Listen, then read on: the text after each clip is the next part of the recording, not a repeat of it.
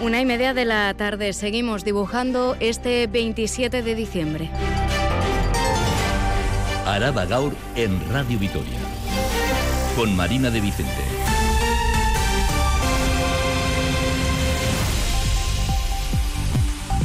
Arracha León hoy. ¿Qué tal están?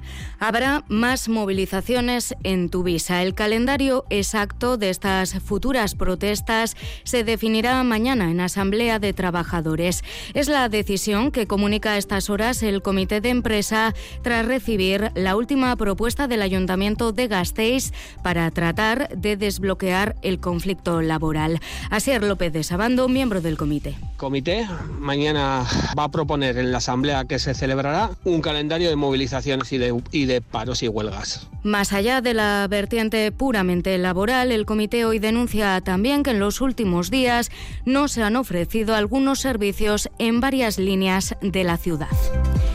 En el ámbito de la movilidad, por cierto, hoy se confirma que se mantendrán en los términos actuales las bonificaciones al transporte público para los viajeros habituales, de tal manera que el Estado subvencionará el 30% del precio y aquí se hará lo propio con el 20%. Así se pronunciaba ayer el consejero de Transportes Iñaki Arriola y en el caso de que eh, se confirme o venga o se mantenga la medida que ha establecido el gobierno de España de apoyar el 30 sumaría el 50, ¿no? 30% sumaría el 50.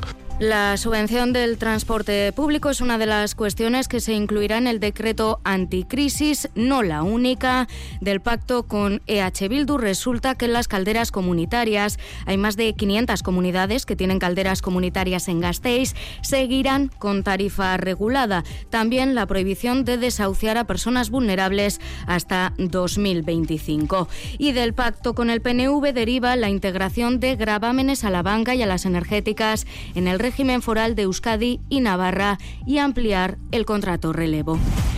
Los bomberos de Gasteiz trabajan con la hipótesis de que el incendio ocurrido esta madrugada en el número 18 de la calle Santo Domingo ha sido provocado. Iñaki Gurtubay, concejal de seguridad. Por la información que tengo de los bomberos, ha sido incendio provocado y ha surgido en la planta baja y luego ha ascendido hacia las plantas superiores. El incendio se ha saldado con tres personas trasladadas al hospital por inhalación de humo y con el desalojo de dos bloques de viviendas contiguos, aunque a estas horas todos los vecinos han vuelto a sus domicilios. Según precisa el ayuntamiento, se trata de un edificio que estaba ocupado a pesar de haber sido reiteradamente cerrado por los bomberos. Había sido vuelto a ocupar en todas las ocasiones. Desde la asociación vecinal Gasteiz Chiqui, su presidente Manu Aracama reitera una petición al Ayuntamiento de Gasteiz. En torno a la necesidad de una eh, rehabilitación integral del casco viejo en cuanto a vivienda se refiere, Habrá Asociación de Bodegas de Rioja Alavesa se reúne esta tarde para hablar de la posibilidad de abandonar la mesa del Consejo Regulador de la DOC Rioja. Se estudia así la opción de seguir la estela de bodegas familiares de Rioja, que ya en el mes de septiembre abandonó este organismo al considerar que debían tener mayor presencia en el mismo. Veremos qué decide finalmente Abra. Hoy se debate la posibilidad que no se vota. Pero en septiembre ya se defendió que el Consejo Regulador debería ser más democrático.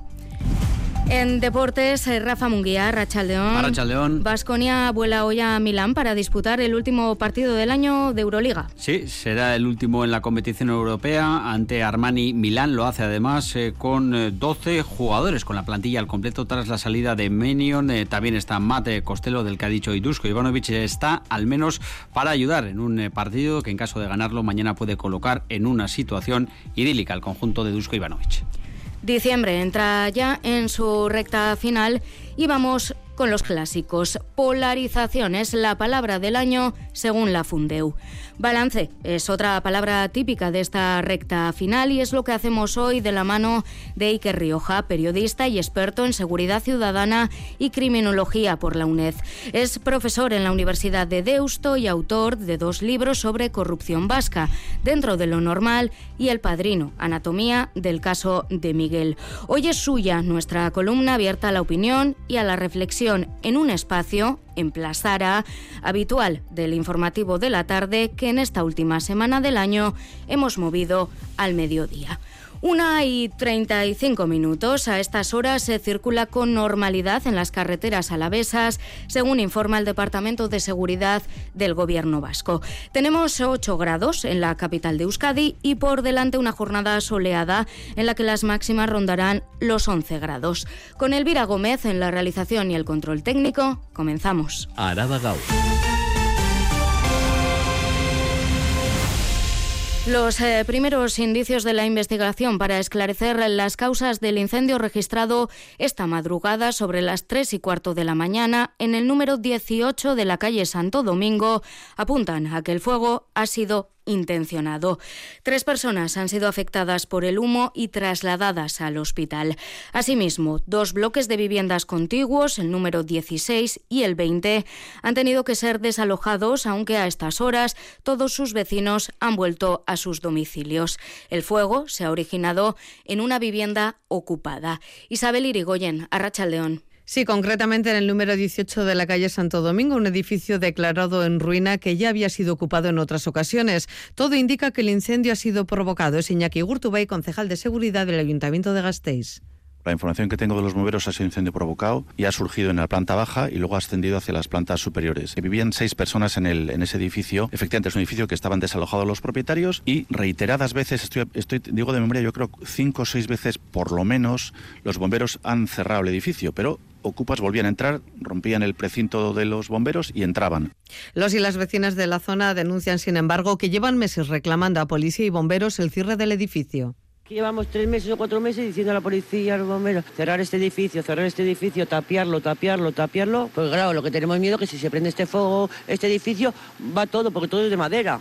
Desde la Asociación Vecinal Gasteiz Chiqui reconocen cierta preocupación en el barrio porque este tipo de situaciones se dan a menudo, sobre todo en las calles Santo Domingo, Barrancal y Cubo. Cree su presidente que la gente se vio obligada a ocupar este tipo de edificios porque los precios de los alquileres son prohibitivos. En el casco se cuentan en estos momentos media docena de edificios en declaración de ruina. Es Manu Aracama tenemos en estos momentos seis, siete edificios en declaración de ruina. Todo lo que es la, zona, digamos, norte del casco viejo, pues en estos momentos se encuentra en unas condiciones muy precarias. Será la circunstancia de que son numerosas las personas que tienen que recurrir a la ocupación para solucionar el problema habitacional. A nosotros esto nos hace ver la solicitud que hacemos al ayuntamiento año tras año en torno a la necesidad de una eh, rehabilitación integral del casco viejo en cuanto a vivienda se refiere Habrá que esperar al informe final de los bomberos para conocer todos los detalles de este incendio provocado. El día también se dibuja con la adjudicación por parte de la Diputación Alavesa del nuevo contrato del servicio de ayuda a domicilio en la zona rural.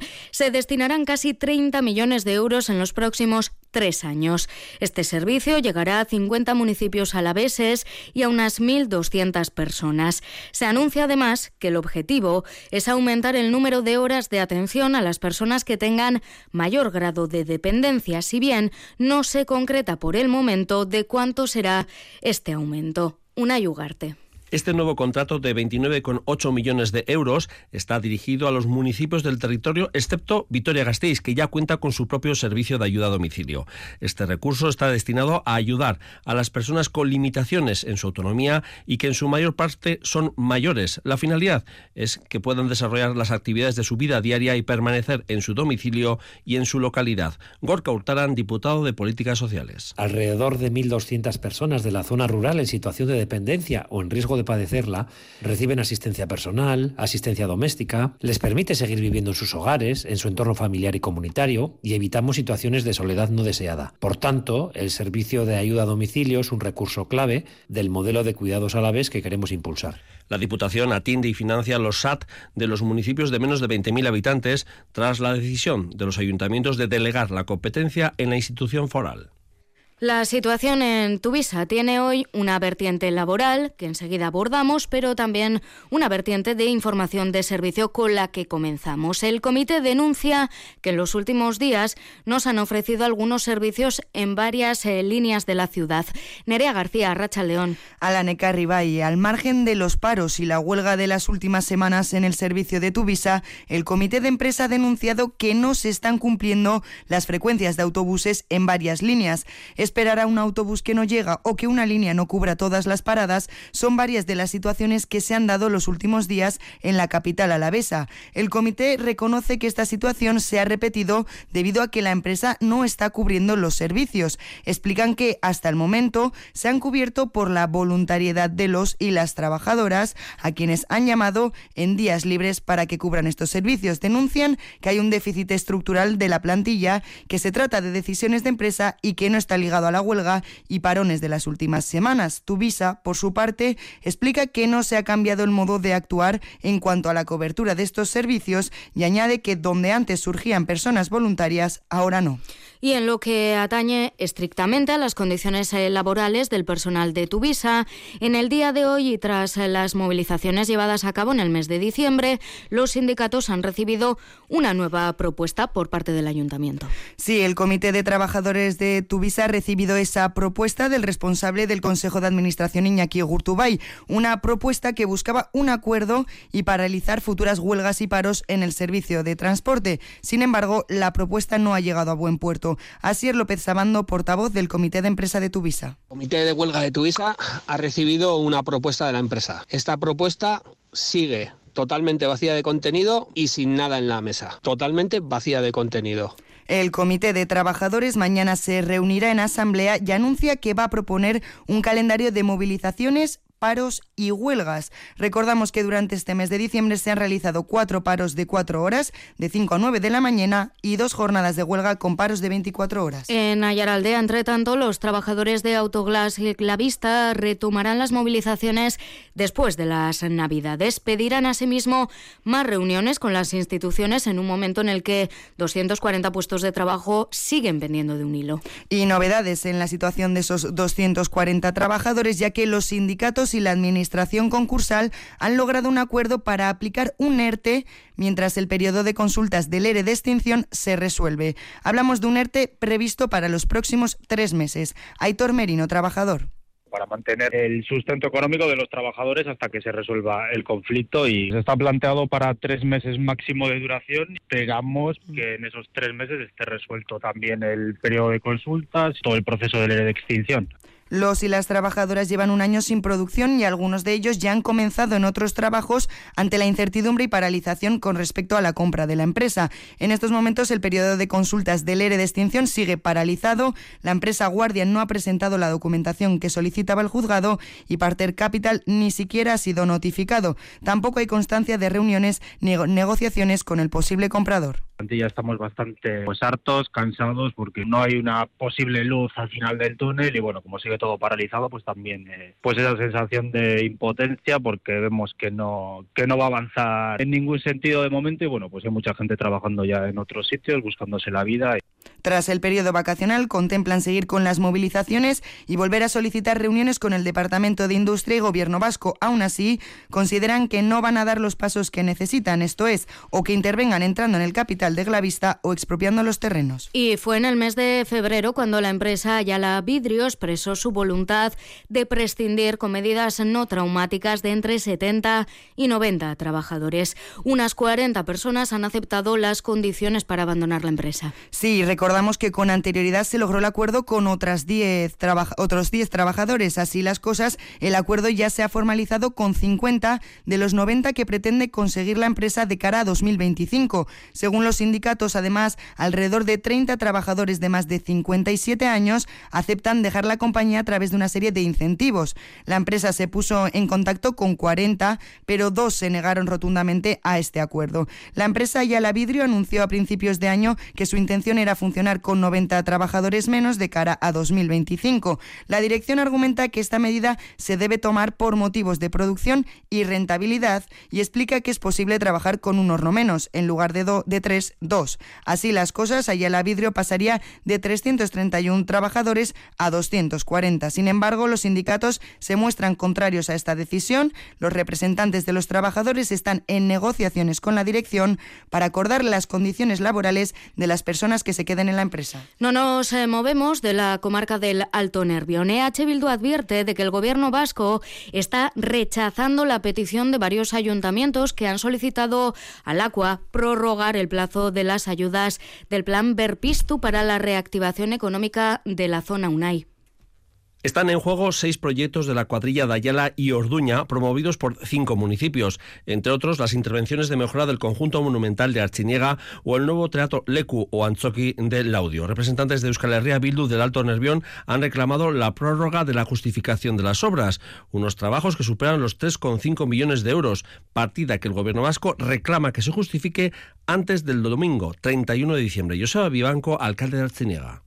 Esas subvenciones que hemos recibido pues pueden rondar entre los 500.000 o incluso el millón de euros. No conseguimos justificarlas en su totalidad, pues porque las obras son obras importantes. Al final desde el Gobierno vasco, por ejemplo, pues se nos decía que claro que hay que justificar. A finales de este año lo que apelamos un poco es que pudiera haber una prórroga en la justificación de, de esas ayudas o que, en este caso, Gobierno vasco, por ejemplo, el año que viene en sus presupuestos pues habilite unas cantidades pues equivalentes a esas cantidades que no hemos podido justificar los ayuntamientos. Para los representantes municipales de EH Bildu en Aldea se aplica un doble rasero porque otros proyectos impulsados desde el Gobierno vasco o la propia Diputación, incluidos en el plan de acción inmediata de la comarca, sí que han contado con una prórroga o se les ha facilitado horizontes temporales para 2024 o 2026. Araba Gaur. Las noticias de Álava. Prosigue la extensión de los carriles bici en la capital alavesa, la extensión en concreto a los polígonos industriales. Ya está listo el nuevo carril al polígono industrial de Betoño y hay una partida presupuestaria reservada también para extender los bicicarriles al Parque Tecnológico de Miñano el próximo año 2024, en el que en cualquier caso todavía no se abordará la conexión con Jundiz. Silvia Núñez, Arracha León. Arracha León han concluido ya las obras para mejorar la conexión ciclista hasta el polígono industrial de Betoño. El ayuntamiento ha intervenido en la zona de Salburúa y el entorno del Buesa Arena. Se han reducido de tres a dos los carriles de circulación en el paseo de los humedales y se ha creado un nuevo bicicarril que sustituye a lo que era una zona de aparcamiento. Se mejorará también el acceso para peatones con más acera y también en Portal de Zurbano se reducen los carriles de circulación y se crea un nuevo Videgorri. Se señalizarán además los cruces peligrosos con pintura en la calzada para evitar accidentes. Beatriz Artolazabales, concejala de Espacio Público. Vamos a actuar y vamos a dar mayor visibilidad a estos puntos y mejorar la seguridad de todas las personas, ciclistas, peatones y conductoras. Llevamos ya tres meses pintando en rojo las aspas amarillas de las intersecciones y la dinámica va a ser continuar con estas acciones en todos aquellos cruces que requieran de una señalización diferente para reforzar la seguridad vial. Esta intervención forma parte de un plan más amplio del Ayuntamiento Gasteiztarra para conectar la red de Videgorris con los polígonos industriales. De hecho, en el proyecto de presupuestos para 2024, el Departamento de Espacio Público ha reservado una partida de casi un millón de euros para que los carriles bici lleguen hasta el Parque Tecnológico de Miñano. Concretamente, se plantea construir un nuevo Videgorri para conectar Gamarra Mayor con Miñano, también la mejora de la rotonda de Gamarra y su entorno. Queda pendiente, eso sí, conexión con Jundiz. No hay partidas previstas para estas obras en los presupuestos del año que viene. Esta tarde Abra Asociación de Bodegas de Río Jalavesa celebrará una asamblea en la que se comenzará a hablar de la posibilidad de seguir la estela de bodegas familiares de Rioja que decidió en el mes de septiembre abandonar la mesa del Consejo Regulador de la DOC Rioja. En aquel entonces esta asociación consideró que debían tener mayor peso, mayor presencia en este órgano organismo. Y ya desde Álava se defendió que el Consejo Regulador debería ser más democrático y que debería tener más en cuenta las bodegas que trabajan priorizando la calidad sobre la cantidad nerea.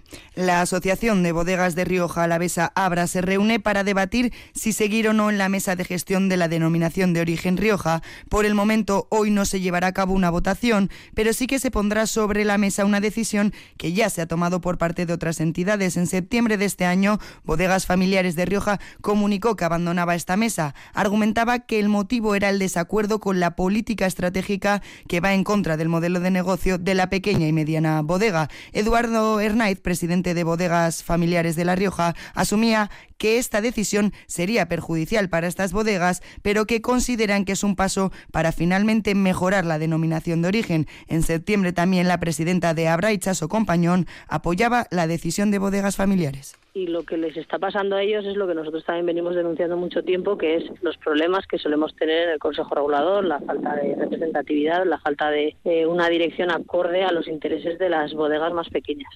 Así, así las cosas, esta situación podría darse en Rioja Alavesa si así lo decidieran. Por el momento, el primer paso se dará en la asamblea de esta tarde donde se debatirá el tema. Más asuntos. 350.000 euros se invertirán en el campo de golf de Izqui para optimizar el sistema de riego. Silvia. El campo de golf de Izqui cumplirá 30 años en 2024 y la Diputación quiere mejorar sus instalaciones. La inversión principal se centrará en lograr un riego más eficiente. Para evitar despilfarros farro de agua en años anteriores, Izqui Golf ha reducido sus riegos en épocas estivales. Por ello, durante algunas temporadas, la hierba presentaba un aspecto deteriorado. Pues bien, las inversiones se centrarán en lograr un riego más eficiente que permitan a Izqui Golf acumular agua durante el invierno y reservarla para el verano. Anarch Gorrochategui es diputado de Equilibrio Territorial. Precisamente las inversiones van un poco en, en esa línea, ¿no? La idea es ser más eficientes con el agua, la idea es captar todo el agua posible que tenemos en, alrededor del campo de golf. Se instalarán nuevas bombas de agua, se aprovecharán balsas y se rediseñarán los sistemas de riego. Además, el campo de golf cuenta con placas solares y se va a renovar el sistema de calefacción. La previsión es ahorrar hasta un 30% el consumo de energía de sus instalaciones.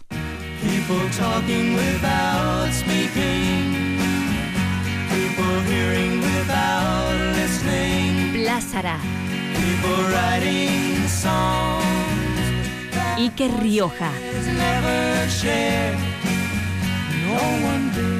Termina el año, así que vamos a hacer balance. Empezamos 2023 con la sentencia del Tribunal Supremo con las condenas definitivas de la corrupción del caso de Miguel Todavía en noviembre estábamos pendientes de la entrada en prisión del último de los condenados, Aitor Tellería.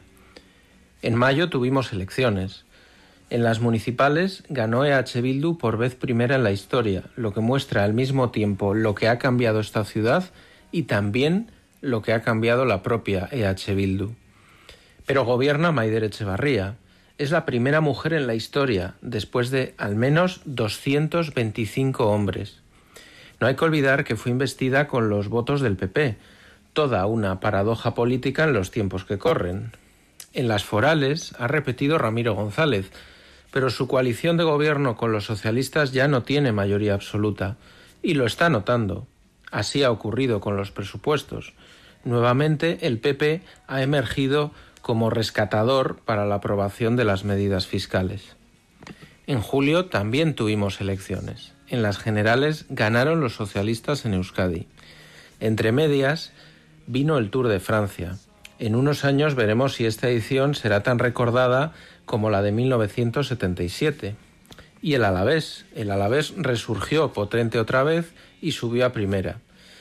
En el Vasconia, pues podremos decir que Dusko Ivanovic es otra vez el entrenador y Marcus Howard, como diría Feijó, no es celedón porque no quiere.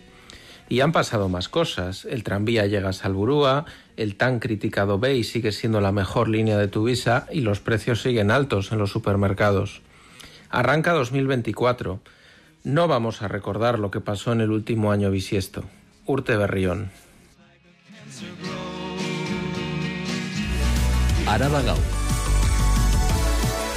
Cultura.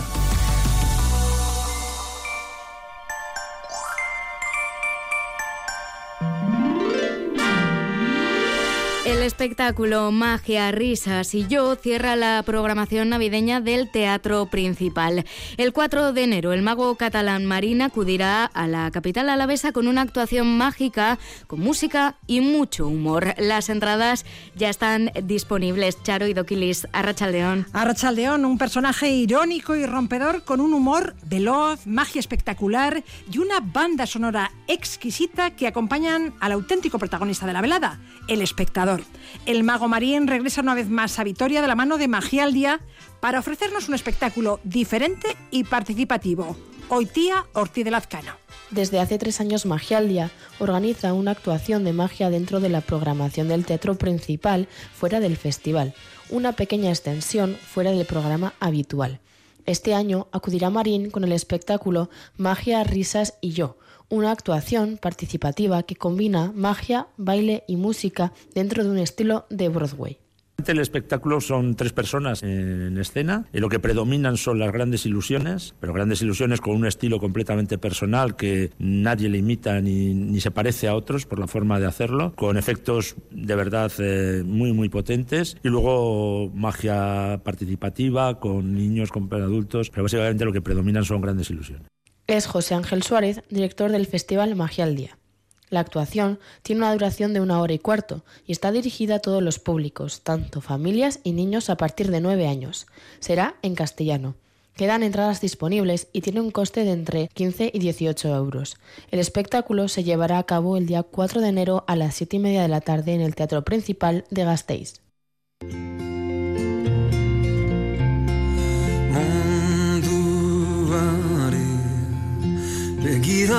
Vamos con la agenda de hoy. A las siete y media de la tarde, el Teatro Principal Antzokia acoge el penúltimo concierto del Aintzina Folk, Munduari Begiratzeko Modubat, un espectáculo multimedia en el que participan Miquel Urdangarín, Kirmen Uribe, Rafa Rueda, Miquel Valverde y John Cañaveras. Se trata de un concierto que combina música, poesía e ilustración animada. Sobre el escenario, cinco artistas bien diferentes que han unido sus fuerzas nuevamente en torno a este proyecto que nació hace 20 años. Hoy, dos décadas después, son más viejos y más sabios todos observamos al mundo desde otro lugar, ¿no? Y ese otro lugar se tiene que plasmar en lo que la gente vaya a ver hoy. Ese cambio tiene que tiene que aparecer, ¿no? Y yo creo que se nota en la poesía de ciertos versos inéditos de, de, Kirmen que se va a ofrecer eh, hoy y en el traje que le hemos hecho a esa poesía, ¿no? Pues no somos los mismos de antes y creo que ese cambio se va a notar también, ¿no? En las nuevas composiciones y en, las revisiones de los temas eh, de, siempre.